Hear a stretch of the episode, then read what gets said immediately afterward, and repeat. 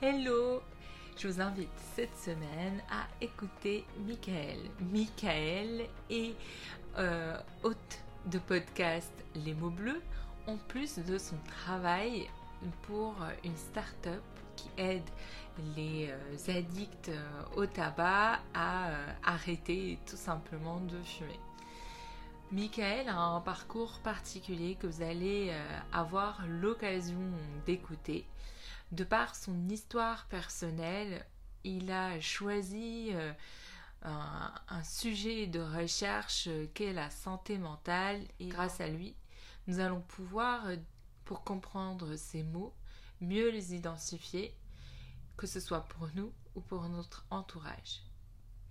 Michael nous explique comment sa démarche du podcast s'est inscrite en plus de son travail classique et euh, pourquoi il a choisi de travailler dans le secteur plus privé plutôt que de continuer? Euh, je vous laisse avec cette conversation qui m'a bouleversée, émue et en même temps euh, touchée car, comme le rappelle Michael, c'est la santé mentale est une priorité et qu'aujourd'hui avec la, la situation euh, épidémique, ça a exacerbé pas mal de choses.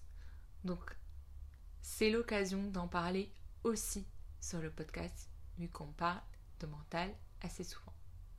J'espère que cet épisode va vous plaire et, euh, qui va ouvrir la discussion, l'écoute pour, euh, pour vous aider concrètement dans, dans vos projets, pour la gestion de vos équipes, mais, euh, mais aussi à mieux comprendre le monde dans lequel nous vivons. Merci à Michael. Bonjour Michael. Bonjour Botaina.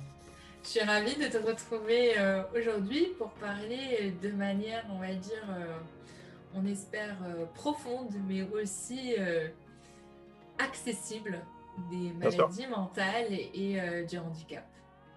Oui, très bien. Euh, dis-nous comment, euh, toi qui es chercheur et spécialiste euh, dans ce sujet, comment c'est venu à toi? C'est pas un sujet, on va dire, anodin. Comment ça s'est passé? Alors effectivement, c'est pas un sujet dont on parle forcément tous les jours de manière ouverte. c'est un sujet qui suscite encore énormément de, tabous, de clichés, de non-dits. et c'est quelque chose qui m'intéresse en fait depuis que je suis tout petit. Euh, pour une raison qui est euh, assez personnelle, c'est que j'ai moi-même en fait un, problème neurologique. Euh, et donc en fait, depuis que je suis tout petit, je m'intéresse énormément au cerveau et donc à la neurologie, à la psychiatrie. Et en fait, je me suis dit, bah, tant qu'à faire, puisque j'ai ce passé un peu personnel, autant en faire, autant en faire mon métier. et donc, je me suis pas mal intéressé pendant mes études aux maladies neurologiques et aux maladies psychiatriques. Et euh, j'ai continué en fait euh, jusqu'au euh, jusqu'au doctorat. Et aujourd'hui, je suis chercheur en santé publique avec une spécialisation sur les, les troubles psychiques. Ça t'a pris combien de temps d'études pour, pour, y arriver? Bah, Un doctorat, c'est 8 ans d'études. Hmm. Et aujourd'hui, j'ai cru comprendre que tu travailles dans un, écosystème de start-up, c'est ça? Oui, c'est ça. Je travaille dans une start-up qui est localisée à Strasbourg et qui propose une application mobile de sevrage tabagique. Euh, donc toujours dans le domaine de, la santé pour, euh, de mon côté. Et je suis chercheur euh, R&D dans, cette startup. Et concrètement, comment tu, tu arrives à, à, mettre en œuvre tes connaissances au service de, de cette addiction? Alors justement, ce, dont on, on, a assez peu conscience au quotidien, c'est que les addictions, les troubles addictifs, ce sont des troubles psychiques.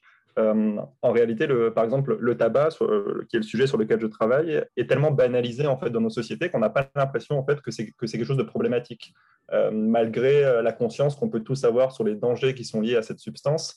les, vraiment, les troubles addictifs, ce sont des troubles psychiques qui sont inscrits comme tels dans les manuels de psychiatrie. et donc, tout ce parcours que j'ai dans le domaine de la santé, de la santé publique, qui est aussi un gros point en fait dans la lutte contre le, tabac, contre l'alcool, etc. Euh, et mon parcours en, sciences cognitives et en santé mentale, euh, ce sont des choses que, que, je mets du coup en œuvre au quotidien dans, dans, cette startup, puisque ça recoupe un peu tous ces intérêts qui sont liés à la prévention, à la santé, aux troubles addictifs qui sont du coup un trouble psychique. Et je travaille en binôme avec une collègue psychologue qui, elle, est spécialisée en thérapie cognitive et comportementale. Donc, qui, elle, intervient essentiellement sur la partie qui est de proposer justement des, étapes un peu dans le parcours de changement des utilisateurs, euh, puisque ce sont des utilisateurs qui sont dans une démarche d'arrêt du tabac. Euh, et donc, elle, gère toute la partie euh, vraiment thérapie à distance, entre guillemets. Mm. Moi, j'interviens plus sur, sur, le côté plus base scientifique, c'est-à-dire vraiment que tout ce qu'on met en œuvre dans l'application soit étayé par des, preuves scientifiques, mm. soit éprouvé par la littérature scientifique. Et on essaye de monter aussi des, des partenariats avec des structures de recherche, des structures de santé et de monter aussi des protocoles de recherche, euh, et notamment pour, pour le doctorat de ma collègue psychologue qui est actuellement en doctorat de, psychologie. Ok, et euh, c'est euh, c'est pas trop différent de ton écosystème habituel ou finalement la RD est assez proche de la recherche? Classique, on va dire alors, il y a des choses qui, se recoupent, il y a des choses qui sont très différentes. les choses qui se recoupent, c'est vraiment euh, la démarche scientifique. La démarche scientifique, elle est la même qu'on soit dans le public ou qu'on soit dans le privé. Euh, c'est vraiment, on part d'une situation, on identifie un problème, on étudie ce qui a déjà été fait, on pose des hypothèses, euh, on établit une méthodologie, on recueille des données, on les analyse et on les interprète. Donc vraiment, la, méthode est exactement la même, que ce soit dans le public ou dans le privé. Ce qui va changer un peu, ça va être les conditions de travail. dans la recherche publique, la recherche académique à l'université, euh, dans les laboratoires euh, publics, on a des conditions de travail qui sont assez euh, dégradées, on va dire, pour, utiliser un euphémisme, avec des, financements qui sont très rares, qui sont hyper sélectifs et qui sont définis sur des, priorités qui sont définies au niveau national ou régional, qui sont annuelles ou bisannuelles ou triannuelles. Donc, c'est vraiment extrêmement compliqué de faire financer la recherche qu'on a envie de faire parce que l'argent manque en réalité. On n'a pas cette culture euh, comme aux États-Unis où des, des, mécènes privés vont sponsoriser des universités ou des, recherches. On a vraiment ce, problème d'accessibilité au financement qui se pose, alors que dans l'écosystème des startups, c'est un peu différent puisqu'on a vraiment des appels à projets euh, qui peuvent être ciblés, mais qui peuvent être aussi euh, plus, plus larges, par exemple, sur tout ce qui va concerner l'innovation. Clairement, il n'y a pas forcément de sujet prédéfini, mais si on a un projet qui est innovant, on va avoir accès à pas mal de, financements différents euh, et donc, euh, ça, donne quand même des conditions de travail qui sont meilleures pour les, employés. Euh, et ça donne aussi pas mal de possibilités pour faire des recherches qui sont un peu différentes de, la recherche publique, puisqu'on est quand même sur des choses qui sont plus concrètes, plus appliquées, qui sont directement transposables, comme là, par exemple, dans le cas de, de l'application pour laquelle je travaille, qui s'appelle Quit. On est vraiment dans du concret. L'application, elle existe, elle est disponible en téléchargement, et toute la recherche qu'on fait, elle va être directement proposée aux utilisateurs pour avoir vraiment des, des résultats concrets alors que dans la recherche publique, c'est assez différent puisqu'on s'inscrit plus sur le très long terme euh, avec énormément de, recherches euh, qu'on dit fondamentales, c'est-à-dire des choses qui, euh, de manière isolée, n'ont pas forcément un impact concret, mais qui mm. vont être des briques en fait qui vont s'empiler pour construire un édifice à la fin en coopération avec des laboratoires qui peuvent être ailleurs en France, ailleurs, mm. ailleurs à l'étranger, avec des thématiques pas forcément similaires, des méthodes pas forcément similaires non plus, mais c'est vrai qu'on s'inscrit plus dans un très long terme dans la recherche publique et dans la recherche privée, la RD, on s'inscrit plus dans quelque chose d'appliqué, de concret et qui a des répercussions immédiates.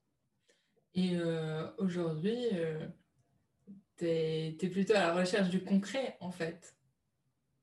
Euh, je suis plus à la recherche du concret aujourd'hui, oui. C'est un peu ça qui m'a manqué en fait dans mon parcours de, recherche académique. C'est qu'au au bout d'un moment, je commençais un peu à perdre le sens de ce que je faisais, puisque c'est joli en fait sur le papier de travailler sur des pathologies euh, mentales, faire de la recherche fondamentale dessus, mais en réalité, quand on a vraiment envie de voir un peu l'impact de ce qu'on fait, euh, c'est extrêmement difficile de se projeter en fait quand on évolue dans un système euh, de recherche académique, de recherche publique, puisqu'en fait on fait des recherches, on les publie, et le temps en fait qu'on ait un impact concret, visuel, visualisable, objectivable, il peut se dérouler sur un temps qui est supérieur à la durée d'une vie. Euh, on a typiquement plein d'exemples de gens euh, qui ont fait des travaux euh, il y a des siècles et des siècles et qui ont, eu des impacts plusieurs siècles après leur décès. et donc, du coup, ça, peut être un peu frustrant. Et, j'avais besoin d'être un peu plus stimulé, d'être plus dans du concret, dans, pas forcément de l'immédiat, parce qu'il y a quand même une démarche de réflexion, il y a quand même une démarche qui est longue, mais qui s'inscrit sur un temps plus réduit que la recherche publique. Tu as lancé à côté de ça ton, ton, podcast, Les mots bleus. Est-ce que tu veux nous en dire un peu plus? Oui. Alors du coup, bah, comme en fait, ça rejoint ce que, ce que je viens de dire, c'est que quand j'étais dans, dans, le secteur de la recherche publique, j'ai perdu un peu le sens de ce que je faisais, parce que très concrètement, ce que je faisais pendant ma thèse, c'était de la modélisation statistique sur des bases de données de patients. Euh, donc en fait, je travaillais sur de la santé mentale, mais sans le côté humain et social. Donc, vraiment, je, faisais du, travail de santé publique en psychiatrie sans voir de patients. Euh, et du coup, j'ai trouvé ça assez déshumanisant. Euh, donc c'est très intéressant de travailler sur des, sur des chiffres, mais est-ce qu'on peut partir du principe qu'une échelle de dépression reflète la réalité du patient qui a des symptômes dépressifs? Euh, non, on a un score à la fin qui nous dit il est dépressif à 15 sur 20, mais euh, on ne sait pas du tout euh, comment il vit son quotidien, comment il s'insère dans la société, est-ce qu'il a un travail, est-ce qu'il est en couple. c'est extrêmement difficile. Et du coup, ça, ça a commencé à me manquer pas mal. et je me suis dit, tant qu'à faire, j'aimerais bien rétablir en fait ce côté humain et social de la santé mentale. Et donc, j'ai réfléchi en fait à partir de, de l'été dernier à comment je pouvais m'engager dans cette démarche-là, parce que c'est quand même des sujets qui sont très importants et on le voit de plus en plus avec la pandémie actuelle et tous les troubles psychiques qui explosent, notamment chez les enfants, les adolescents, les étudiants. Euh, c'est des sujets qui sont très importants et qui ont un peu du mal à se faire entendre et à être pris en compte. Euh, et donc, du coup, j'ai réfléchi vraiment à comment on pouvait mettre en œuvre un projet qui parle de santé mentale, qui soit accessible euh, et, qui, et qui en réalité parle aux gens. et donc, je me suis dit, bah, j'écoute de plus en plus de podcasts. J'ai l'impression que dans mon entourage, les gens écoutent de plus en plus de podcasts aussi, euh, que ça intéresse pas mal, que euh, pas mal de personnes s'intéressent de plus en plus à la santé mentale, mais sortent des clichés qui sont euh, véhiculés la plupart du temps. Et je me suis dit, bah, qu'à cela ne tienne, on va faire ça, on va lancer un podcast et on va inviter des gens qui vont venir témoigner de ce que c'est vraiment en fait le trouble dont ils souffrent. puisque la plupart du temps, on connaît les termes parce qu'on les emploie dans le langage courant, mais avec un sens qui est totalement différent de ce que c'est réellement. Euh, typiquement, le premier épisode était sur l'anorexie. Euh, en général, quand des gens parlent à quelqu'un, ils disent tu es anorexique, ça veut juste dire que tu n'as pas mangé beaucoup, alors que ça n'a strictement aucun rapport avec euh, ce que c'est vraiment l'anorexie. là, cette semaine, on a un épisode qui va sortir sur, sur la dépression. C'est pareil, on parle très souvent de dépression pour qualifier quelqu'un qui est un peu, qui est un peu fatigué, qui, devrait prend des antidépresseurs. C'est ça. Et, alors que la dépression, comme elle est vécue, elle est souvent très très différente de, euh, de, ce que, de l'image qu'on en a. Mm. Et donc, c'est pour ça que j'ai lancé du coup ce, podcast qui s'appelle Les mots bleus, euh, pour euh, essayer de, rétablir un peu la réalité du vécu des, des, personnes qui souffrent et également des, des professionnels qui, qui, les prennent en charge et qui les accompagnent vers le rétablissement, puisqu'ils ont aussi un point de vue qui est différent de celui des personnes qui souffrent. forcément, puisqu'ils ne vivent pas eux-mêmes la, la, maladie, mais ils la voient de l'extérieur avec des éléments plus ou moins objectifs. Euh, et donc, j'ai trouvé ça très important de mettre aussi en parallèle ces, deux, ces deux visions. Euh, et donc, c'est pour ça, en fait, euh, pour rétablir ce côté humain, justement, entendre ce que les gens ont à dire et ne pas les résumer, en fait, à des chiffres sur des échelles. et donc, c'est pour ça, en fait, que, que j'ai créé, que créé ce podcast. Oui, et je, je, réfléchis, en fait, mais la difficulté pour ce genre de sujet, c'est comment réagit l'entourage, en fait. Euh, comment savoir euh, que la personne autour de nous a une, une vraie difficulté? Une vraie difficulté. Déjà, c'est une phrase qui est bizarre à dire, à formuler comme mhm. ça, dans le sens où il y a quelque chose à faire qui est plus de, qui va au-delà euh, d'un coaching ou d'aller prendre un, de faire un voyage ou quelque mhm. chose qui, qui, enfin, de momentané ou de court terme. Voilà, si je trouve les bons, mots, on va dire, euh, à quelque chose de, largement plus installé qui a besoin d'un accompagnement de professionnels. Euh, mhm. Comment arriver à détecter, à accompagner et à trouver les mots justes en tant qu'entourage? Alors, c'est extrêmement compliqué. et c'est compliqué à la fois pour la personne qui souffre parce qu'elle ne sait pas forcément comment en parler à son entourage d'elle-même, notamment à cause de ce qu'on appelle la stigmatisation intériorisée. Donc, c'est vraiment l'anticipation de réactions négatives qu'il pourrait y avoir de la part de l'entourage. Et ça, c'est la société a vraiment euh, un grand rôle à jouer là-dedans euh, pour déstigmatiser les pathologies mentales, euh, parce que en fait, un des grands déterminants de la qualité de vie des personnes qui sont en souffrance psychique, c'est le regard de la société et l'anticipation d'éventuels commentaires ou actes négatifs de la part de l'entourage ou de la société de, manière plus large. Donc il y a vraiment déjà ce gros problème qui se pose euh, pour la personne qui souffre parce qu'elle n'ose pas en parler de peur des réactions des autres. Et il y a le problème euh, justement de l'autre côté du miroir qui est celui de, l'entourage qui peut passer à côté de choses. Et ça, on ne peut pas en vouloir à l'entourage parce que souvent dans les troubles psychiques, il y a une grande part de déni ou voire même euh, de, de ne pas être conscient en fait d'avoir mmh. un trouble psychique. Il y a vraiment ce, ce problème-là aussi qui se pose. Euh, il y a des choses qui peuvent passer totalement sous le radar, euh, typiquement les troubles du comportement alimentaire. Mhm. Euh, si on ne vit pas avec une personne, ils peuvent passer sous silence pendant des années et des années parce que ce sont des choses qui souvent se passent en cachette. typiquement, les crises de boulimie, un boulimique ne va jamais faire une crise de boulimie en public. Il le fera toujours quand il sera chez lui, seul, à l'abri des regards. Et comme ces crises de boulimie sont compensées par soit du sport, soit des vomissements, soit des laxatifs, le poids va rester normal en fait. Et donc, ça peut passer vraiment euh, sous silence pendant des années. L'entourage ne peut ne pas s'en rendre compte, euh, sachant que la personne boulimique elle-même ne se rend pas forcément compte du caractère euh, pathologique de, ses comportements. donc vraiment, déjà, il y a un gros problème au niveau de la détection par l'entourage des troubles, parce que certains vraiment ne se voient pas à l'œil nu. et donc ça, ça peut se ressentir, mais il faut déjà avoir une certaine culture médicale, une certaine culture de la santé pour pouvoir repérer certains signes. Et ça, ce n'est pas, pas forcément donné à tout le monde, parce que tout le monde n'est pas formé dans ce domaine, et, euh, c'est normal, il, faut de tout euh, pour faire un monde. Euh, mais il y a des choses qui peuvent se repérer. et en général, quand on commence à les repérer, c'est qu'il y a un vrai, un vrai changement, en fait. Déjà trop tard. C'est ça. il n'est pas forcément trop tard, mais la, la, personne est déjà engagée, en fait, bien, bien, bien dans le processus pathologique. Euh, parce qu'il y a déjà une rupture avec son fonctionnement habituel. Ça va être une personne qui va s'isoler, une personne qui va moins parler que d'habitude, ou au contraire qui va beaucoup plus parler que d'habitude, qui va être euh, euh, moins souriante, qui va faire moins de blagues, qui va perdre un peu le, plaisir à faire certaines choses qu'elle aimait faire auparavant. ça, c'est des choses qu'on peut remarquer de l'extérieur.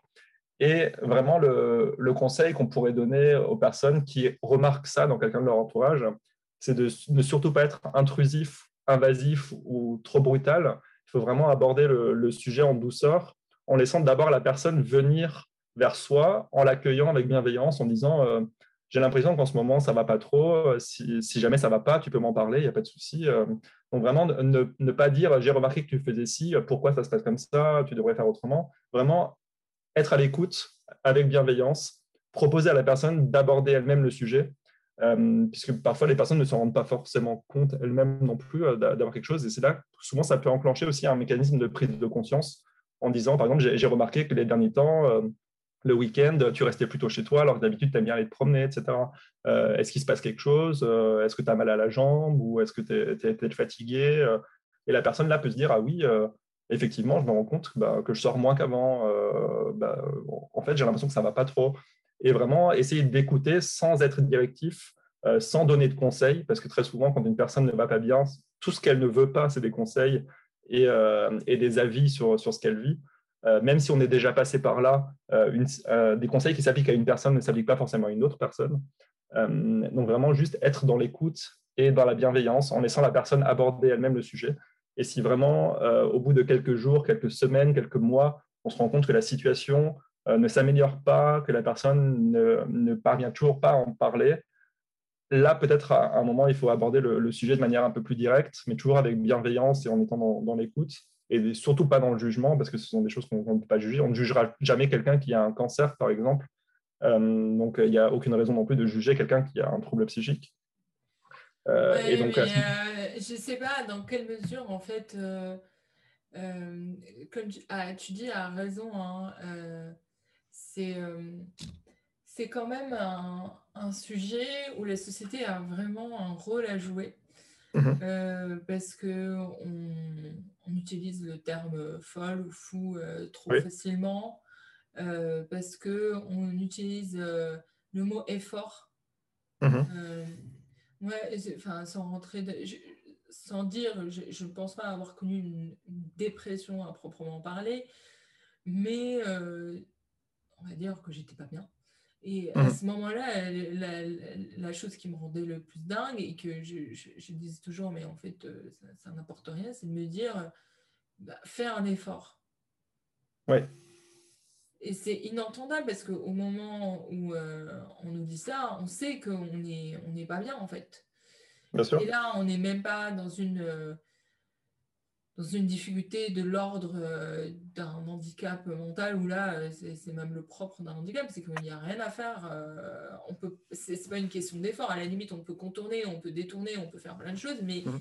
mais pas faire un effort. Et, et c'est le côté, c'est même, je c'est là où ton, ton, podcast peut apporter énormément.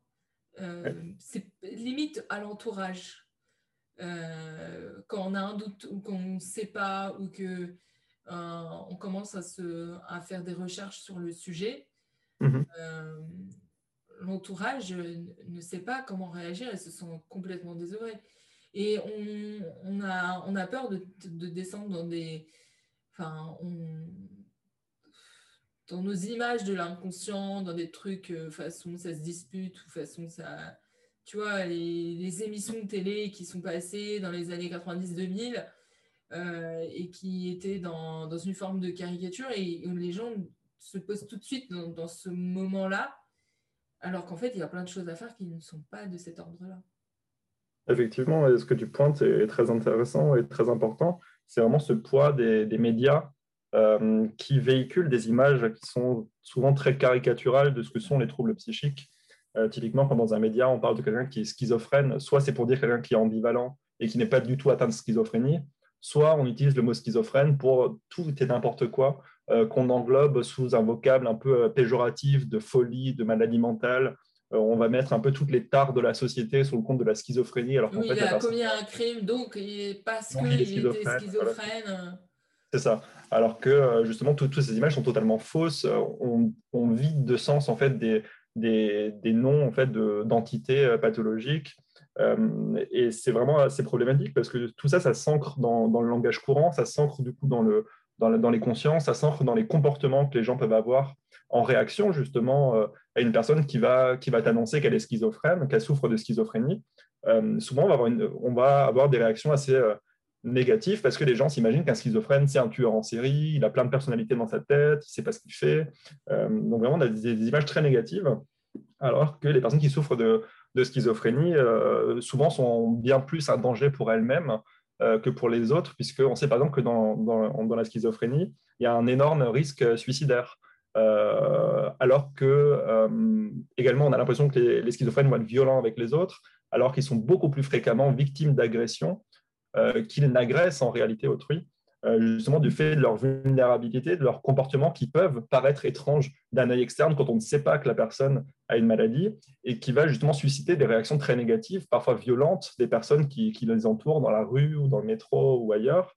Et donc, ils vont vraiment souffrir en fait de, vraiment de ça, alors qu'une personne qui souffre de schizophrénie euh, peut très bien occuper un travail, être en couple, peut avoir une vie sociale, vraiment peut avoir une vie euh, comme, euh, comme tout un chacun, avec certes, il y a, forcément le, poids des, symptômes qui, sont là, le poids des traitements, de la prise en charge, euh, mais le rétablissement est possible dans la schizophrénie, et la schizophrénie n'est absolument pas l'image qui en est caricaturée dans les médias. et c'est pareil pour la dépression, c'est pareil pour les troubles bipolaires, c'est pareil pour les troubles du comportement alimentaire, c'est pareil pour quasiment toutes les pathologies mentales. et donc c'est vraiment problématique, et on a toujours ce, ce, problème, en fait, qui est que le trouble mental, le trouble psychique est dans la tête. Donc, c'est quelque chose qu'on ne voit pas de l'extérieur. Et quand on veut, oui. Euh, après, je, comprends ton point, mais je me dis, euh, parce que j'étais en train de, réfléchir à toutes les formes, comme tu disais, d'handicap, euh, comme l'autisme. ce qui s'est passé, c'est aussi que la, la médecine, la médecine mhm. psychiatrique, a a fait des expériences, a, mené un discours où c'était euh, euh, soit les parents, ou c'était euh, héréditaire, ou c'était on doit les mettre dans des sanatoriums. Enfin, tu vois, enfin, il y a eu aussi un rôle de l'expertise médicale mm-hmm. qui a fait ça, qui a fait comme s'il y avait un traitement médical à part pour, euh, pour la vie de ces, de ces personnes dans la société. Effectivement, et ce que tu dis est très intéressant aussi, c'est que la psychiatrie n'est pas toute blanche non plus, elle a aussi une, une grosse part euh, à assumer, euh, parce que son histoire n'est pas toute rose. On sait que pendant très longtemps, la psychiatrie, la psychiatrie se résumait à enfermer des gens, comme tu dis, dans des sanatoriums, dans des, dans des asiles psychiatriques, des asiles d'aliénés, comme on disait, vraiment très à l'écart des villes pour les, pour les mettre vraiment au bord de la société, pour ne pas qu'ils évoluent dans le même milieu que les personnes qui ne, souffrent pas de troubles psychiques. Donc vraiment, pendant, dans son histoire, même récente, hein, ça ne date pas d'il y a si longtemps que ça, la psychiatrie a eu des attitudes très, très, très dures envers les, les, patients qui souffrent parce qu'on n'avait pas on avait l'impression qu'il n'y avait pas d'autre moyen euh, de faire que, que, de les enfermer, parce qu'on pensait justement que tout ce qui déviait, entre guillemets, de la norme euh, devait être mis à l'écart, etc. Euh, mais je pense que ça, depuis quelques années, depuis quelques décennies, maintenant, ça, évolue quand même pas mal. maintenant, on essaye vraiment d'aller vers des, des, thérapies, des prises en charge qui sont beaucoup plus intégratives. On essaye vraiment de, de promouvoir le rétablissement de la personne, de lui permettre son insertion pleine et entière euh, et son épanouissement dans la société. On essaye de faire en sorte que les personnes puissent occuper un emploi adapté, euh, que les personnes puissent bénéficier de ressources quand elles ne peuvent pas travailler. Euh, on essaye vraiment d'aller vraiment beaucoup plus vers, des choses qui sont intégratives et qui permettent à la personne de, s'épanouir et justement de ne pas la mettre à la marge de la société parce qu'on sait que ça, le seul, le seul effet que ça a, c'est que ça aggrave encore plus leur situation et ça donne une image encore plus négative que ce que la société n'a déjà des, des troubles mentaux puisqu'on se dit que si ces gens-là, on n'a rien d'autre à faire que de les enfermer, c'est qu'ils doivent être dangereux, donc il faut les enfermer. Mm. Donc en fait, plus on va faire ça, plus on va entretenir en fait cette image. Euh, mais vraiment, euh, comme je le disais, il y a aussi pas mal de théories qui vont, euh, par exemple la psychanalyse, qui reste encore très prégnante en France et en Argentine, mais qui en fait a décliné partout ailleurs pour des choses qui sont beaucoup plus scientifiques aujourd'hui. La, la, psychanalyse a eu un énorme poids également dans la reconnaissance et dans la compréhension de certaines de certains troubles psychiques, justement en accusant énormément euh, les parents, notamment la mère, euh, en culpabilisant vraiment les mères, en disant c'est parce que c'est parce que tu as été une mauvaise mère que ton fils va être malade, donc c'est ta faute, c'est toi qui dois être mis en cause. Alors qu'on sait maintenant que la plupart des, des troubles psychiques sont souvent ont souvent une origine multifactoriel, c'est-à-dire qu'il y a des facteurs de prédisposition génétique qui font que si la personne rencontre une certaine situation de stress ou autre, un traumatisme, ça va déclencher un mécanisme pathologique qui peut soit se remettre tout seul, soit s'aggraver s'il n'y a pas de prise en charge, et qui peut même, s'il s'est aggravé, ensuite être pris en charge pour promouvoir le rétablissement. Et parfois, il y a des patients qui, euh, qui souffrent de pathologies très lourdes et qui se remettent euh, très très bien en fait euh, avec une prise en charge adaptée. Et ça, c'est l'autre problème en fait qui est Aujourd'hui, comme tu le disais aussi, on a l'impression qu'il y a une approche qui est totalement différente entre la santé du corps et la santé de l'esprit.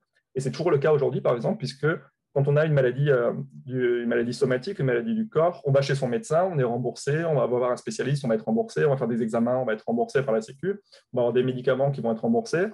Et on sait aujourd'hui, de par la recherche, que pour traiter les troubles de l'esprit, il faut à la fois, la plupart du temps, une prise en charge qui soit médicamenteuse, qui apporte vraiment une béquille dans l'urgence pour que la personne puisse s'inscrire dans une démarche euh, d'aller mieux, de chercher de l'aide. Ça va vraiment être la béquille qui va lui permettre d'aller un peu de l'avant. Et il faut que ce traitement médicamenteux soit accompagné d'une psychothérapie faite par un, par un, psychologue ou un psychiatre euh, formé en psychothérapie. Et là, il y a un gros problème qui est que les psychologues, à ce jour en France, ne sont pas remboursés. Donc, c'est-à-dire que la personne va pouvoir bénéficier d'un traitement médicamenteux parce qu'il est euh, remboursé, mais n'aura souvent pas les moyens de payer un psychologue parce que euh, l'assurance maladie ne paye pas derrière. Hmm. Donc ça, c'est vraiment problématique, c'est qu'on a vraiment cette conception qui est encore euh, très double. Quoi, de mesure, on va dire. C'est tout à fait ça. Après, aux États-Unis, c'est pas remboursé. pourtant, on comprend complètement le besoin que d'aller d'aller voir un thérapeute et, mhm.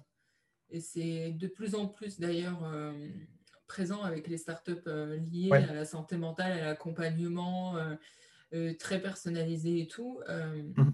Mais il y a une conscience peut-être de, du besoin de se faire accompagner plus culturel, plus, plus présent. Oui, bien sûr. Outre-Atlantique, on a vraiment cette, culture de, de, parler de soi, de raconter son histoire, de dire d'où on vient, où on va, qu'est-ce qu'on veut faire. On a vraiment cette culture vraiment de promotion de soi.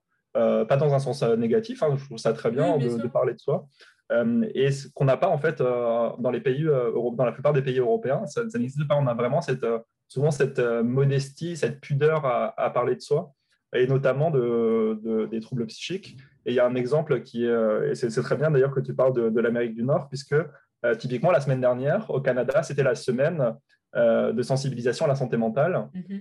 quelque chose qui n'existe absolument pas en France, par exemple. Ah oui il y a vraiment, euh, quand on regarde en fait ce qui se fait au Canada ou aux États-Unis, on a énormément de recherches. enfin, pour moi, c'était. Enfin, je, reviens des États-Unis, donc pour moi, euh, effectivement, j'avais vu toute la promotion qu'ils pouvaient faire sur la santé mentale et la sensibilisation autour. Ouais. Oui, c'est vraiment quelque chose qui est très important euh, là-bas. Et donc aux États-Unis, au Canada aussi, le, le, Québec, par exemple, est une, est une région du monde qui a une recherche en santé mentale qui est ultra performante. Euh, ils sont vraiment à la pointe dans ce domaine. En général, les références, en fait, quand on parle de psychiatrie, de santé mentale, de psychologie, euh, la plupart, en fait, euh, viennent de travaux qui ont été faits au Canada, au Québec. donc, il y a vraiment des cultures totalement différentes, des approches totalement différentes sur ce sujet-là. Et c'est vrai qu'en France, on a vraiment ce, retard qui peut être un peu différent ailleurs. Par exemple, au Royaume-Uni, la santé mentale est quand même plus prise en compte qu'en France, alors qu'on est des pays qui sont, qui sont voisins. Il y, a, il y, a, juste la Manche qui nous sépare. Euh, mais typiquement, l'approche est totalement différente. Euh, par exemple, on, va plus euh, sensibiliser l'individu sur le rôle qu'il peut jouer dans sa propre prise en charge, donc vraiment tout ce qu'on appelle l'empowerment. on va, et pour ça, on va l'aider avec des, par exemple des applications mobiles euh, on va les, le NHS, le système de santé britannique, va les rembourser, va les promouvoir, ça va être sur mm. prescription du médecin. Euh, alors qu'en France, typiquement, quand on parle de ce genre de choses, euh, la, première réflexe qu'on a, c'est Ah, les données, qu'est-ce qu'on va faire des données? Il ne faut surtout pas prescrire ça, et puis, puis quoi encore, etc. Donc, on a, vraiment, on a vraiment une idéologie très réfractaire quant à l'innovation aussi en santé. et je pense que l'innovation en santé a pas mal son rôle à jouer aussi euh, dans la prise en charge de la santé mentale. Et, et, euh, toi, pour toi, euh, en tant qu'expert, qu'est-ce que l'innovation pourrait apporter? C'est plus de la personnalisation, plutôt de la de l'info pertinente pour un accompagnement quasiment quotidien? mais est-ce que ça serait pas de la pression vis-à-vis -vis de la personne euh, qui ne veut pas être, on va dire, tout le temps euh, catégorisé que par euh, mhm. son, son mal-être ou par son handicap. Bien sûr. je pense que l'innovation en santé a pas mal de choses à apporter, vraiment à, des échelles très différentes. ça peut être selon le stade de la pathologie, selon mhm. l'appétence de la personne à, bénéficier de ce genre de service. Et je ne pense pas forcément que ce serait une pression sur l'individu, puisque comme dans toute prise en charge, en réalité, il y a le, patient a quand même énormément de, de choix. Euh, dans ce qu'il veut faire, dans ce, dans ce, dans ce, dans ce dans quoi il veut s'engager. Euh, donc, typiquement, euh, les, personnes qui utiliseraient, par exemple, des applications mobiles ou des dispositifs connectés de santé, par exemple, pour les questions de santé mentale, puisque ça peut exister aussi, je ne pense pas que ce serait une pression sur les personnes, puisqu'elles seraient volontaires en fait, à l'utiliser. Mhm. et, souvent, en fait, les, personnes qui souffrent d'un trouble psychique et qui en ont conscience sont vraiment dans une démarche de recherche d'aide. Et, et, comme c'est souvent très compliqué d'en trouver, notamment, comme je disais, à, cause du problème d'inaccessibilité financière des psychothérapies, à cause des listes d'attente extrêmement longues dans, les services publics pour avoir une prise en charge gratuite, euh, ou des, honoraires qui peuvent être parfois délirants de, certains professionnels de santé dans les grandes villes. Par exemple, à Paris, euh, une, consultation chez un psychiatre, ça va coûter entre 100 et 150 euros, par exemple, une consultation. Donc vraiment, il y, a, un problème d'accessibilité. Et l'innovation en santé, notamment en santé mentale, peut apporter justement cet accompagnement euh, qui peut être euh, présent quand la personne en a besoin. Euh, ça peut être des dispositifs d'aide dans des applications, par exemple, quand une personne qui souffre de troubles du comportement alimentaire sent qu'elle va faire une crise de boulimie, par exemple, elle peut aller sur son application, dire attention, je suis en train de faire une crise, et on peut avoir des stratégies qui sont proposées par l'application pour essayer de retarder ou d'annuler la crise. ça peut être des exercices de, méditation, de respiration pour se calmer, pour, pour un peu calmer ses émotions. Euh, ou euh, proposer par exemple d'aller faire une balade à l'extérieur pour euh, justement être loin du frigo et des armoires. Mm. il peut y avoir énormément de choses, un accompagnement comme ça qui est vraiment sur à la demande. et pour d'autres personnes, il peut y avoir un, accompagnement qui soit peut-être plus systématique, avec par exemple des, sortes de, de carnets numériques où tous les jours l'application va nous, envoyer une notification en disant Salut, est-ce que tu as bien dormi aujourd'hui? Salut, comment tu te sens aujourd'hui? Salut, est-ce que tu as bien mangé ton repas aujourd'hui? Vraiment pour suivre un peu l'hygiène de vie.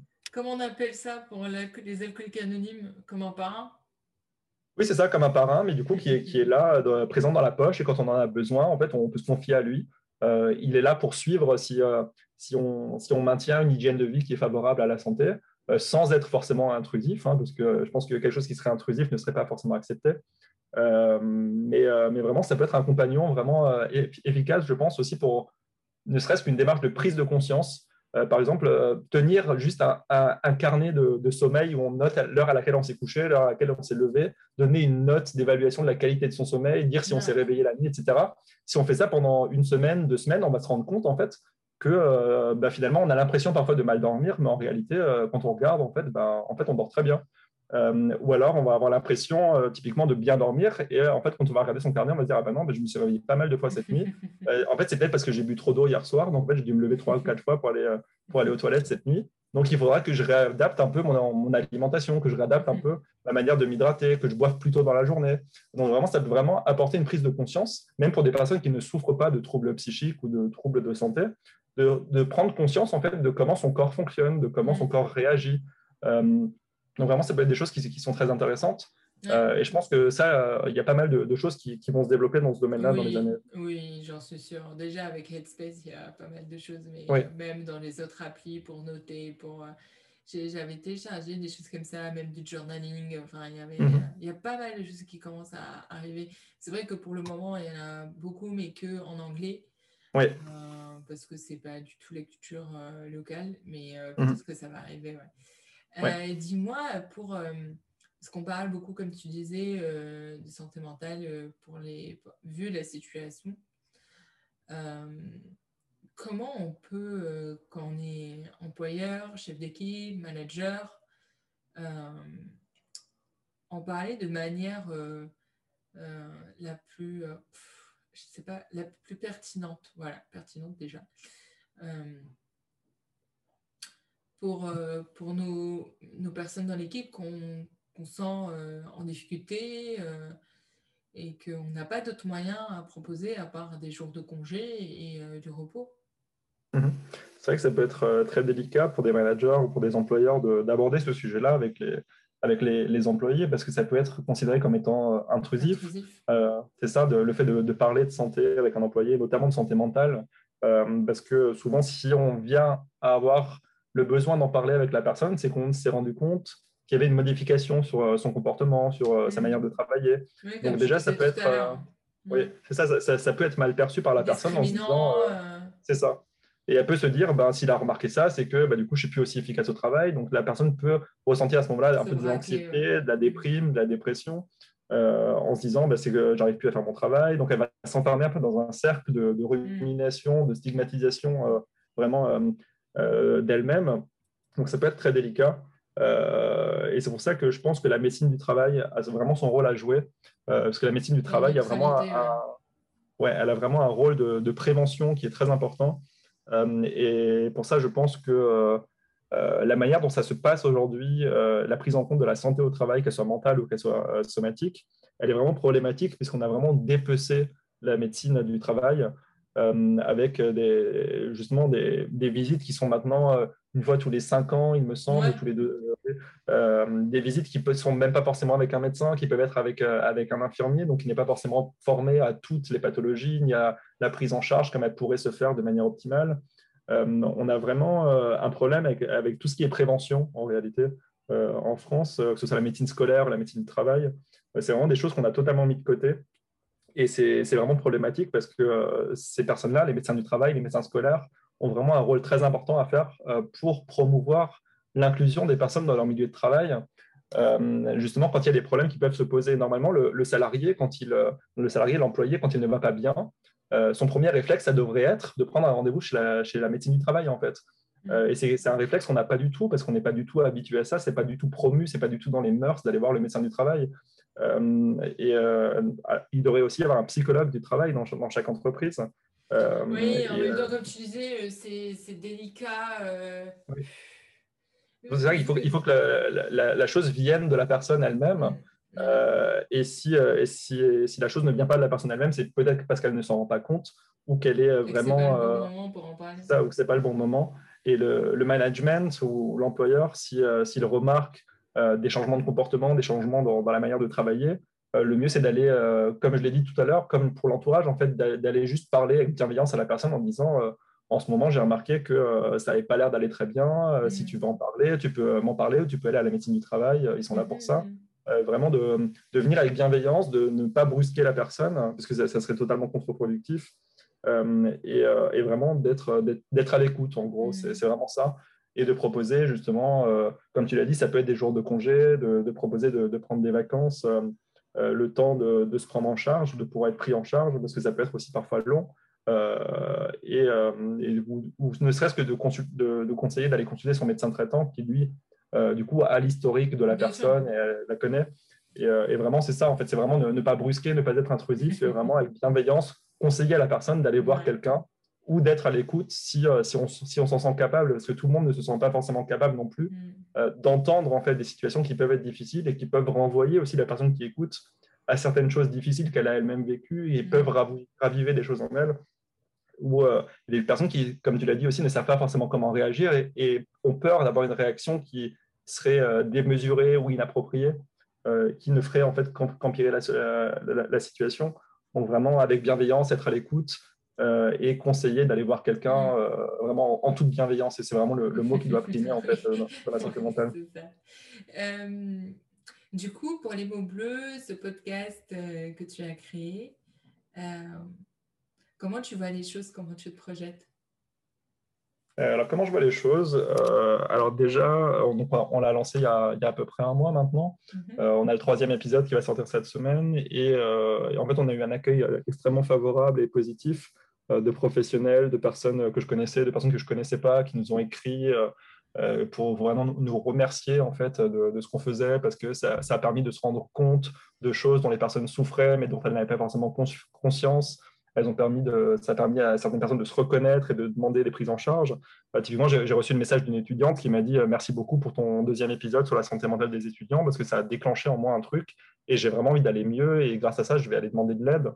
Et, et, donc, du coup, vraiment, comment je me projette avec tous les retours qu'on a eus jusqu'à présent c'est vraiment euh, de continuer en fait ce travail euh, autant que je le peux en conciliant du coup mon, travail euh, journalier et du coup le travail du week-end et du soir qui, est ce podcast, vraiment de, continuer, de brosser vraiment le panorama le, plus large en fait des troubles psychiques qui peuvent exister, que ce soit des troubles psychiques caractérisés, diagnostiqués ou que ce soit simplement des, des, des mal-être psychiques mm. que, tout, que tout un chacun peut connaître, euh, ne serait-ce qu'un deuil, c'est pas un trouble psychique, mais ça, impacte tout le monde dans sa vie. On va avoir quelqu'un qui va. C'est ça, ça, peut provoquer des choses euh, vraiment très, euh, très lourdes pour un individu. Et, et vraiment, le, fait de mettre des mots en fait, sur, sur ces troubles-là, ça aide énormément de personnes mm. qui sont touchées elles-mêmes ou dans leur entourage par ces troubles-là euh, et ça aide aussi beaucoup de personnes qui ne sont pas touchées du tout, en fait, ni de près ni de loin, à se rendre compte qu'il y a des gens qui sont différents d'eux, euh, qui sont pas qui sont pas euh, qui sont qui sont pas moins normaux que tout le monde. tout le monde a, sa place dans ce monde. Il y a pas le mot norme devrait même plus exister en fait quand on parle d'individus. Et, vraiment continuer cette démarche là avec des professionnels, avec des personnes qui sont en souffrance, des personnes qui se sont rétablies aussi, euh, et continuer tout ça, essayer de proposer des formations aussi dans, en entreprise. Parce que ah. ce, que tu disais tout à l'heure, justement, avec le management euh, et les employeurs, c'est des choses qui manquent, justement, cette sensibilisation euh, aux troubles psychiques ou handicap psychique. justement, essayer d'apporter ce point de vue de, de, de, personnes en fait, qui, qui, fait de la santé publique, qui s'intéresse aux, aux, troubles psychiques et qui a travaillé sur ces sujets-là de, fonctionnement psychosocial, d'intégration euh, dans l'entreprise et dans la société. Euh, c'est vraiment quelque chose qui peut être très éclairant pour, je pense, pour les collègues d'une personne qui souffre de troubles psychiques, mais également pour son management, pour essayer justement de permettre à la personne d'être totalement incluse et intégrée dans l'entreprise dans laquelle elle travaille. Donc, je pense que le premier développement en fait de, de ce podcast, ce sera ça, ce sera de proposer des, des, interventions de sensibilisation à la santé et à la santé psychique euh, dans les entreprises, dans les associations, dans les écoles aussi, parce que c'est très important euh, que, les, euh, que les enfants, les adolescents sachent les aussi. pauvres après cette période-là. Hein. C'est sûr, c'est sûr. Et, et, on sait aussi que beaucoup de choses qui se, qui se passent dans l'enfance vont avoir des répercussions à long terme sur l'individu. typiquement, le harcèlement scolaire des choses comme ça, ce sont des choses qui peuvent provoquer des traumas sur toute la vie. Ça va entraîner des modes de relation au monde, aux personnes qui vont être totalement déformé du fait de cette expérience vraiment qui peut être très traumatisante pour un enfant. Mm. Euh, donc ça va vraiment déclencher, ça peut déclencher des troubles à long terme. Et même euh, la, parce qu'on parlait d'handicap mental, comment, comment faire que les enfants ne soient pas dans cette stigmatisation de l'autre de, des, des, handicapés mentaux ou physiques, hein, mhm. euh, pour former les enfants à comprendre, parce qu'on on moque, on a peur des, des personnes qu'on ne comprend pas ou des choses qu'on ne comprend pas, mhm. mais il n'y a pas de raison à ne pas expliquer euh, euh, ce qui se passe pour, pour l'enfant, hein. le, voisin de table, de mhm. classe. Euh, il faut outiller les enfants aussi à comprendre leur monde et à comprendre euh, ce, que les autres enfants peuvent connaître dans la vie. Euh, Bien sûr, bien sûr. Et ça, c'est très compliqué à faire parce qu'il y a quand même un, gros poids, là pour le coup, de l'influence de la famille, puisque souvent l'enfant, en fait, il répète ce qu'il entend à la maison. donc, si, les parents ont une vision faussée de la santé mentale, les enfants risquent d'avoir la même vision puisque c'est ce qu'ils entendent à la maison. Euh, et c'est là que l'école a tout son rôle à jouer. Et je trouve qu'il y a un, problème qui est quand même assez conséquent dans les programmes scolaires, qui est qu'on ne parle quasiment jamais de santé. Euh, si là, j'essaie de me souvenir à quel moment dans ma scolarité on m'a parlé de santé, euh, j'ai l'impression qu'on m'en a parlé peut-être un peu au lycée, en SVT, quand on faisait des cours d'immunologie. Euh, mais j'ai pas l'impression qu'on m'en ait parlé à un autre moment. Et je trouve ça très problématique parce que c'est vraiment, s'il y a une chose qui nous relie tous. La seule chose qu'on a dû avoir, c'est Freud. Euh, oui, en, philosophie, en philosophie, en terminale. Oui. Et euh, alors que je trouve ça évidemment problématique, puisque s'il y a une chose qu'on partage tous euh, en tant qu'être humain, en, tant qu'être vivant, puisqu'on le partage aussi avec, avec, avec les animaux qui ne sont pas humains, un corps, en fait, un corps qui a des organes, qui a des cellules qui fonctionnent, qui fonctionnent moins bien chez certains. Et justement, tout cet aspect de, de la santé, c'est quelque chose qu'on n'aborde jamais. Euh, et, je pense que c'est le premier pas en fait pour sensibiliser les enfants à, ces problématiques-là, c'est vraiment de leur parler de santé en fait, comment leur corps fonctionne, euh, dire que certaines personnes ont des organes qui peuvent fonctionner moins bien que d'autres, euh, dire que ça, ça peut entraîner des situations qui vont freiner la personne dans son développement personnel. Typiquement, comment on fait quand on est à quand on souffre d'un handicap euh, moteur à Paris, quand on est en chaise roulante, on fait comment pour se déplacer en fait? Il euh, n'y a aucun, euh, aucun ascenseur dans, les métros. Donc, c'est une situation qui, dans certains contextes, peut ne pas, peut ne pas ah. être un problème très important, mais dans certaines situations, ça peut être un problème très important. Et c'est ça qu'on appelle le seul moyen d'améliorer les choses, c'est de développer l'empathie chez les enfants ou les adultes. Bien sûr, développer l'empathie et développer aussi ce qu'on on appelle les, compétences sur la santé. Vraiment, c'est euh, mm. euh, parler de santé, euh, vraiment faire de la communication sur la santé, parler de santé, parler de handicap, dire que bah, on est tous égaux en droit. Et, et, vraiment, c'est pas parce qu'on c'est pas parce qu'on est en chaise roulante ou qu'on est aveugle ou, ou qu'on a n'importe quel trouble de santé. Une épilepsie ou bien ça, c'est ça, une dépression. Que... Bien sûr. Et c'est ça qu'il faut bien, bien faire comprendre aux enfants, c'est que bah, on va tous euh, dans notre vie avoir euh, une maladie à un moment ou à un autre et que bah, on reste la même personne euh, et qu'une une personne qui est, qui est tout à fait respectable sans maladie, ben, elle sera tout aussi respectable quand elle aura une maladie. donc vraiment promouvoir vraiment cette, égalité de la vision d'une personne avec ou sans maladie, avec ou sans handicap.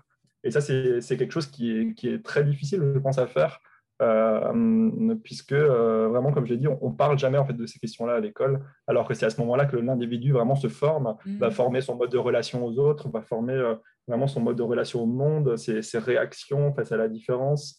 donc vraiment, premier pas, c'est vraiment parler de santé aux enfants. Bah, tu, tu, sais, ça me fait penser aux États-Unis quand ils ont tout de suite eu les informations de lockdown ils ont tout de suite commencé euh, sur les réseaux à communiquer euh, euh, aux étudiants et aux enfants, enfin pas aux enfants en l'occurrence, mais aux étudiants ou aux jeunes adultes, comment réussir à vivre ce moment-là, les bonnes habitudes, ce qu'il faut surveiller, ce qu'il ne faut pas surveiller.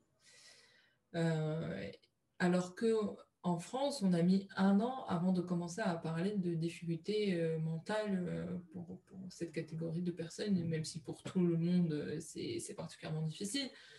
Mais c'est normal que pour des, jeunes adultes qui ont tout de suite vu un, changement de, basculé de vie et qui vivent tout seuls depuis, depuis neuf mois et qui n'ont pas vu d'autres personnes et qui se sentent particulièrement en difficulté. Mais c'est vraiment culturel en fait. Oui, totalement. On n'a pas eu la même appréhension tu vois, du Covid, on n'a pas eu la même appréhension de l'épidémie de la même manière. Mhm. Et ça, c'est vraiment euh, un fossé culturel qu'on a avec, euh, avec les pays anglo-saxons, c'est que euh, vraiment ces, ces, questions sont vraiment encore très tabous, en France notamment. et ça, comment en fait régler ce problème du tabou de la santé psychique, c'est vraiment un, problème hyper épineux.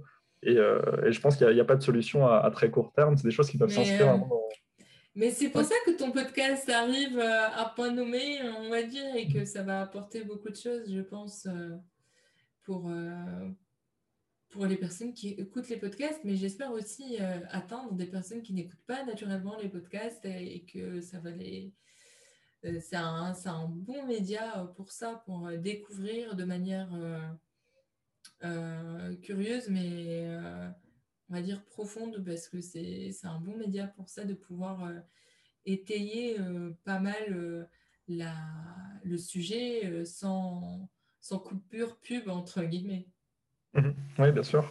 Et, euh, c'est tout ce qu'on essaye, de, essaye de faire, vraiment, c'est euh, d'atteindre le, public le plus large possible pour, euh, pour sensibiliser à ces questions-là et dire que l'image qu'on a en fait, de, des, troubles, des troubles psychiques n'est absolument pas conforme à la réalité en fait, des personnes qui les vivent. Mm. et c'est vraiment, vraiment l'ambition qu'on a. Et on espère, on espère que, que l'accueil continuera à être favorable, en tout cas, et que ça... ça en équipe? On travaille en équipe. Alors moi, je m'occupe euh, plus particulièrement de tout ce qui est vraiment euh, contenu, donc vraiment du fond, euh, d'inviter les personnes, de les interroger, de préparer le, terrain un peu en, amont, préparer des contenus aussi sur le site, puisque pour chaque, chaque épisode, en fait, on a une liste de ressources sur le site avec vraiment des personnes, des, des, liens, des contacts vers des, structures de soins, des associations, pour les personnes qui se reconnaîtraient en fait dans le témoignage et qui auraient besoin d'aide. Donc vraiment, on essaie de proposer aussi ça euh, parce que c'est souvent très, très, très difficile de trouver vers qui se, tourner. Euh, et donc, on essaie de faciliter aussi un peu la, vie des personnes. Et, euh, donc, moi, je m'occupe vraiment de, cet aspect-là. Et je travaille avec mon compagnon qui, lui, s'occupe de la musique, en fait, des épisodes. Il s'occupe de mmh. l'identité visuelle. Et, il s'occupe aussi du, montage, du mixage. On, c'est quelque chose qu'on fait ensemble. et on travaille aussi avec une amie qui est illustratrice et qui nous fait en fait euh, des très jolies illustrations. J'adore vos illustrations, votre identité visuelle. Merci beaucoup. C'était vraiment un point sur lequel on voulait insister parce que euh, on a vraiment, comme, on l'a dit plusieurs fois, une vision très négative, très péjorative de la santé psychique. Et en fait, on s'est dit que le meilleur moyen en fait, de rendre ce sujet intéressant, euh, bah, forcément, ça passait par aussi des questions de forme. donc certes, il faut qu'il y ait un fond qui soit intéressant, qui soit établi, qui soit, qui soit vraiment le plus juste possible. Mais pour le faire passer, euh, pour faire passer le message, on considère que la forme est aussi hyper importante et que quand on, a, euh, quand on mise justement sur, euh, sur tous ces aspects d'identité visuelle, de, de couleurs, d'illustration, de musique, avec des choses vraiment personnalisées pour chaque témoignage qui, qui, font rentrer dans l'ambiance aussi, ça permet de créer ce, lien en fait d'empathie entre la personne qui écoute et la personne qui parle dans le podcast. Ça permet aussi de, de faire passer un message un peu plus en douceur, de dire euh, bah, c'est plus agréable de lire quelque chose sur un sujet lourd quand c'est euh, bien disposé, quand il y a des belles couleurs, quand il y a une belle typo. Euh, c'est plus agréable que de lire un site brut, écrit noir sur blanc, sans aucune mise en forme. donc on s'est dit que c'était vraiment super important pour faire passer le message, de rendre aussi la santé mentale jolie en fait. Non, et pas anxiogène, parce que sinon... c'est ça. ça. Ça va rester à une poignée de spécialistes, mais l'idée c'est vraiment de tendre un maximum. C'est ça, oui. Écoute, euh, je te souhaite et je vous souhaite euh, un énorme, un énorme succès parce que c'est une belle mission que tu t'es définie. Euh, est-ce que tu peux partager avec nous quelques ressources qui te permettent de, de, te protéger ou de te ressourcer toi par, par rapport à ton, euh, ton style de vie, mode de vie intense quand même euh, entre ton projet et ton métier? Euh, comment tu arrives à, te ressourcer? Alors, comment j'arrive à me ressourcer? Alors, habituellement, hors temps de Covid, j'adore parcourir les musées. En fait, j'adore l'art, j'adore l'histoire, j'adore l'architecture. Donc vraiment, euh, comme j'habite à Paris, en fait, on est vraiment nourri de ça en fait en permanence. Euh, maintenant, c'est un peu plus difficile avec les musées qui sont fermés euh, à cause de la pandémie, mais ça va bientôt rouvrir. Donc, je suis très content en fait par anticipation de pouvoir retrouver les nouvelles expos. Donc vraiment, c'est ton musée préféré Mon musée préféré, je dirais que c'est la Cité de l'Architecture, ah. qui que je trouve très très intéressante. Euh, mais après, c'est vrai, vrai, que ça dépend vraiment aussi des, expos. Mais, euh, mais pour la, collection permanente, la Cité de l'Architecture, c'est un, musée que j'aime beaucoup. je ne connaissais pas, je vais essayer.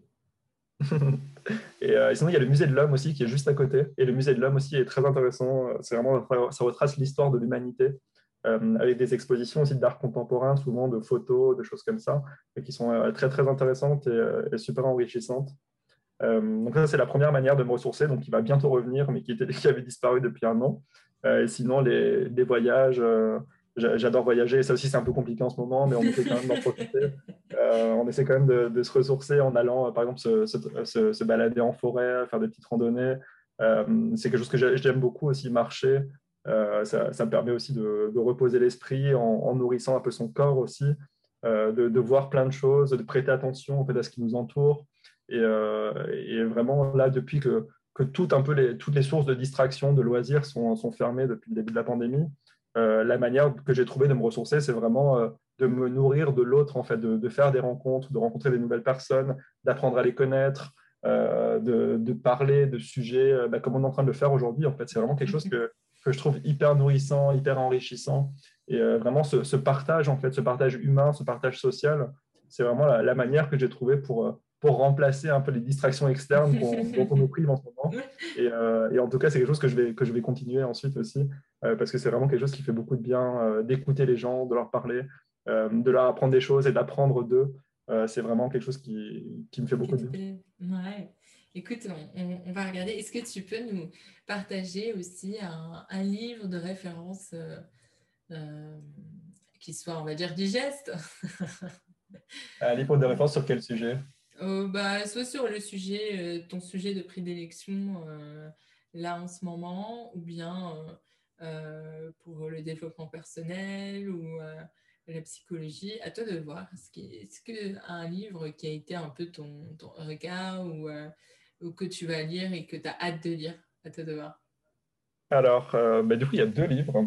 il y a un livre que j'ai énormément apprécié. C'est un livre de Evelyne Heyer, qui est anthropologue et qui travaille justement au Muséum d'histoire naturelle et au, Musée de l'Homme, qui écrit une belle histoire de l'homme. Et ça retrace un peu euh, l'histoire de l'humanité en partant en fait de tous les préjugés qu'on peut avoir euh, sur le racisme, sur le sexisme, sur, plein de choses en fait, pour vraiment démonter en fait euh, tous ces clichés qu'on a. donc typiquement, il y, a, il y, a, un chapitre qui, aborde justement le racisme sous, l'angle scientifique en disant bah, en fait euh, les races ça n'existe pas chez l'être humain. Donc il faut arrêter en fait il faut, il faut arrêter avec euh, ce concept. Donc ça, ça, parle vraiment de manière scientifique de tout ça. Et je trouve ça hyper intéressant en fait de, voir comment on peut déconstruire en fait tous les clichés qu'on a sur la société euh, de manière scientifique en disant en fait tout, tout, ce que vous dites là en fait tous vos commentaires racistes tous vos commentaires sexistes tout ça, en fait, ça n'a aucun fondement. En fait, c'est juste des constructions sociales qui, en fait, n'ont aucun ancrage ni historique, ni sociologique, euh, ni, génétique, ni, quoi que ce soit, en fait. Et même euh, qui euh, fluctuent et qui sont assez fluides. Et bien sûr, bien sûr. dépend des, des, époques. Bien sûr. Et donc, ce, livre-là, Une belle histoire de l'homme, de Evelyn Ayard, je le trouve très, très intéressant et je, le recommande vraiment à tout le monde qui veut un peu comprendre comment on en est arrivé là et, et où, vers où on se dirige aussi puisque ça parle aussi euh, de l'avenir et de comment euh, elle pense et avec ses collègues, euh, l'espèce humaine va, évoluer au niveau social et culturel dans, les années à venir. Et il y a un deuxième livre de Michael Launay, qui est un mathématicien qui a écrit le théorème du parapluie. donc c'est un livre de vulgarisation scientifique qui est vraiment accessible à tous, n'importe qui sans background scientifique peut le lire. Et ça parle vraiment de tous les biais qu'on a quand on regarde le monde en fait, euh, et, ça aide vraiment à se, forger une opinion qui est totalement différente de ce qui nous vient naturellement euh, directement à l'esprit euh, sur plein plein de choses, vraiment sur quand on pense l'infini, quand on pense plein de choses. Vraiment, c'est vraiment très très très intéressant et je recommande aussi la lecture de, ce livre qui est sorti en poche en début d'année, qui s'appelle Le théorème du parapluie. Merci beaucoup, Michael. J'ai hâte d'écouter du coup le prochain épisode. Ça sort normalement chaque jeudi, c'est ça? Euh, C'est une fois toutes les deux semaines le jeudi, oui. Ok, une fois toutes les deux semaines, tous les jeudis. Euh, bah écoute, merci beaucoup. On merci aura hâte à, à t'écouter. Merci Michael pour euh, cet épisode. J'espère que cet échange t'aura aidé à trouver les mots justes et euh, imaginer la santé de demain pas si lointaine car euh, grâce à Michael on, voit aussi les, tendances euh, du marché qui se dessinent. Si vous avez des questions, des, des interrogations sur votre entourage ou sur vous-même, n'hésitez pas à écrire à Michael. Je vous laisse dans les notes du podcast directement le lien pour le contacter euh, et, le lien pour me contacter si besoin. Euh, j'espère que cet épisode t'a plu et que tu auras l'occasion de le partager, d'en parler autour de toi. Ça me fait plaisir et ça m'aide énormément pour étendre l'impact de ce podcast.